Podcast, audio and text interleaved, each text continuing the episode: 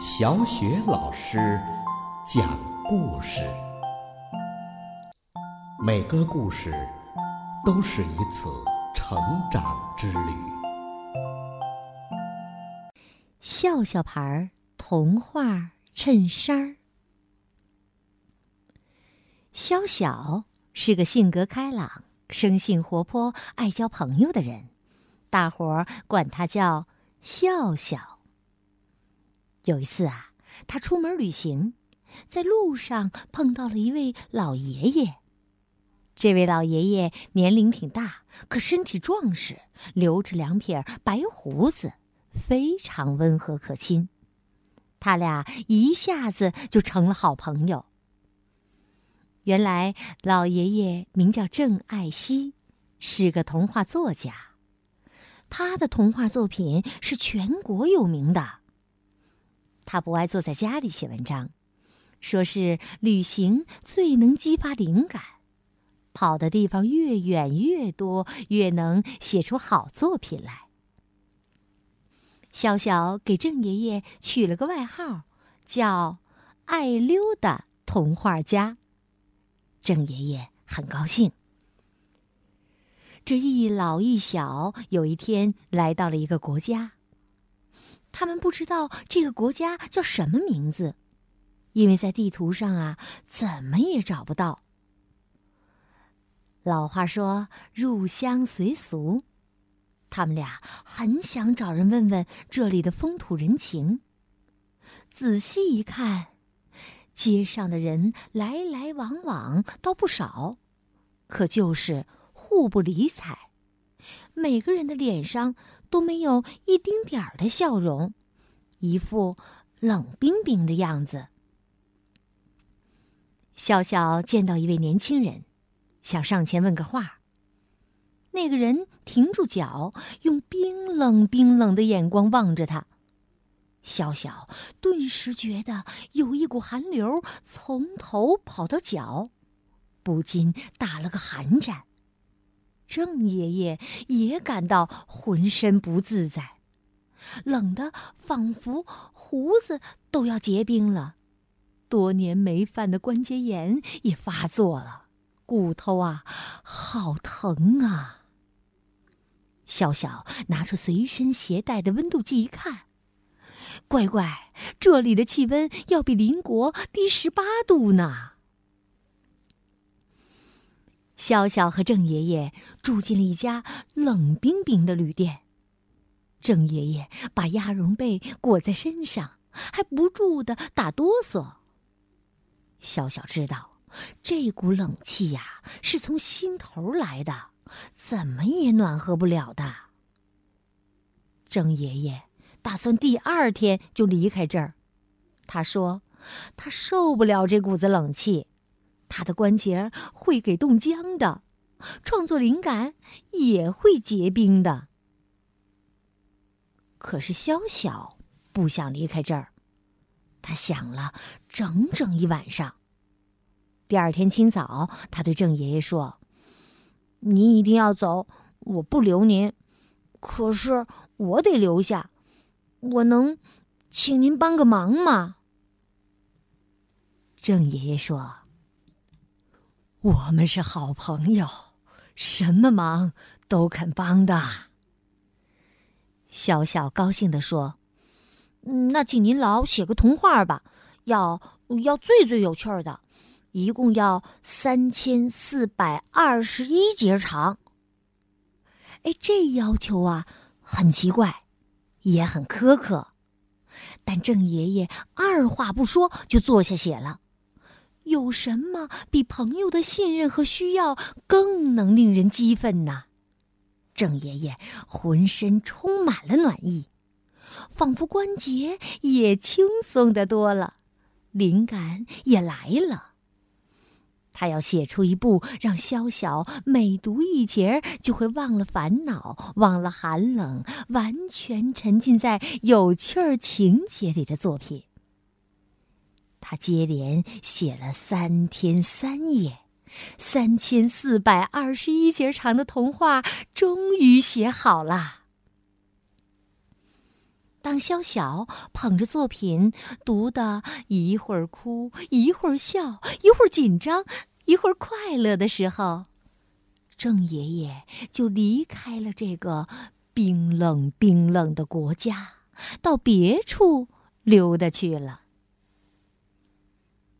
萧晓带着郑爷爷写给他的童话，来到了一家濒临倒闭的衬衫厂。在他的自我推荐下，他被任命为总工程师。小小一头扎进设计室，接连干了七天八夜，他设计出了一种新颖的产品——笑笑牌童话衬衫儿。他把郑爷爷的童话印在了三千四百二十一件衬衫上。件数和这个国家的人数正好相等。每件衬衫从上到下，从前到后都印满了字，还配上了精彩的插图。每一件衬衫上印的文字都不一样，正好是一节童话的内容。一件件衬衫连起来，就是一部。惊险的、幽默的、紧张的、又悲又喜的、变化多端的童话。不用说，这样新颖有趣儿、别出心裁的衬衫，谁也没见过。衬衫在一上午被抢购一空，当天下午，整个国家的街道上都空无一人。人们都在家里津津有味地读着自己衬衫上的童话，读了一遍又一遍，连那幅插图也不知看了多少遍，直到把这一节的内容背得滚瓜烂熟。人们熟读了自己衬衫上的那一节童话后啊，就非常想了解它前面和后面的内容。读不到，心里就痒痒的，吃也吃不香，睡也睡不好。于是啊，这些从来没有走亲访友习惯的人们开始串门了。马路上人来人往，热闹极了。连不认识的人也都笑容满面的互相打招呼，人们，你看我，我看你，看了前面，看后面，看了上面，看下面，把一件件衬衫啊看个够，还对着有趣的插图，一会儿傻笑，一会儿流泪，大家呀都被这部童话陶醉了。每看完一节儿，就热烈的议论一番。街上形成了衬衫交换所，原先不认识的人们通过在这儿交换衬衫，成了很好的朋友。有的人找到了盼望已久的衬衫，乐得和对方还拥抱了起来，又唱又跳的。有一位老爷爷呀，已经八十八岁了。他几乎读完了所有的衬衫。老爷爷说：“这一阵子啊，我打过交道的人超过了我大半辈子啦！我交了那么多的好朋友，嘿嘿，真让人高兴啊！”后来呀，老爷爷得了重病，几天滴水不进，眼看。快不行了。可是老人咽不下气，他总伸着一个指头。家人知道，他盼望着一件衬衫，那上面印着第一千七百一十一节儿，这正好是最中间的一节儿。他的前半部童话和后半部童话的连接部分，少了这一节儿啊。这个童话就碎成了两半儿，无论如何连接不起来，这简直让人受不了。可是上哪儿去找这一节童话呢？老爷爷自己和他的儿孙们前前后后几乎找遍了全城，就是缺这一节。城里的好多人呐，也都在找他呢。就在老爷爷可怜巴巴的伸着一个指头的时候，他聪明的小孙子忽然动了脑筋。他想，全城都找遍了，说明这人不在城里，一定是外出旅行了。我为什么不上火车站找找呢？哎，这小孙子啊，就马上去了火车站。这时啊，正巧有一列火车进站，下车的第一个小伙子就穿着一件笑笑牌的童话衬衫。小孙子上前一看，嘿，正好是要找的那一件儿。他高兴极了，猛地冲上前去，抱住了这位大哥哥。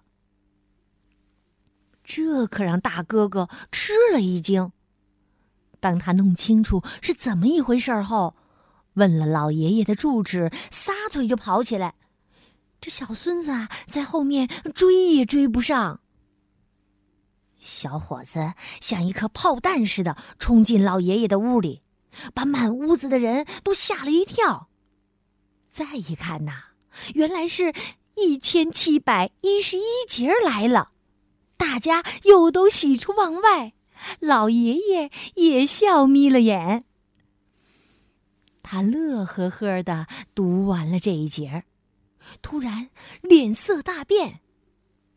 大家以为这下啊，老爷爷要咽气儿了。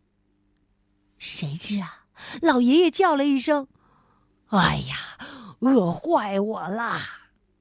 大伙儿啊，又忙着去找吃的东西。小伙子赶紧拿出他从外地带来的名特土产——七味珍宝鸡。老爷爷一口气儿就吃了两个。老爷爷拍拍肚子，打了个饱嗝，精神好极了，病一点儿也没有了。当小孙孙冲进屋子，看到这场面，眼睛都瞪圆了。他说。我瞧见我们家门外排着一溜长队，我还以为爷爷不行了呢。他又出去问了一下，这才知道，那是等着看小伙子那件衬衫的。当大家知道老爷爷读了这件衬衫已经恢复健康的时候，他们不由自主的爆发出一片热烈的欢呼声。从此啊。这个国家再也看不到一张冰冷的脸啦，人们都成了好朋友，见面就点头微笑、握手问好，每天都像过节那样热闹。这里的平均温度反倒比邻国高出了好几度，过去常年不化的冰雪融化了。小河和小池塘的冰全解冻了，到处花红柳绿，小朋友们能在垂柳拂面的湖里划船了。这在以前呐是从来没有的。有一天呐。那位爱溜达的童话家郑爱西爷爷再来这里的时候，简直怀疑自己走错了路。当萧晓给他讲了笑笑牌童话衬衫的事情后，他乐得合不拢嘴，当下就写下了第二部三千四百二十一节的童话。这里的人们呐。得到第二套笑笑牌童话衬衫后的热闹场面，宝贝儿们，你是可想而知啦。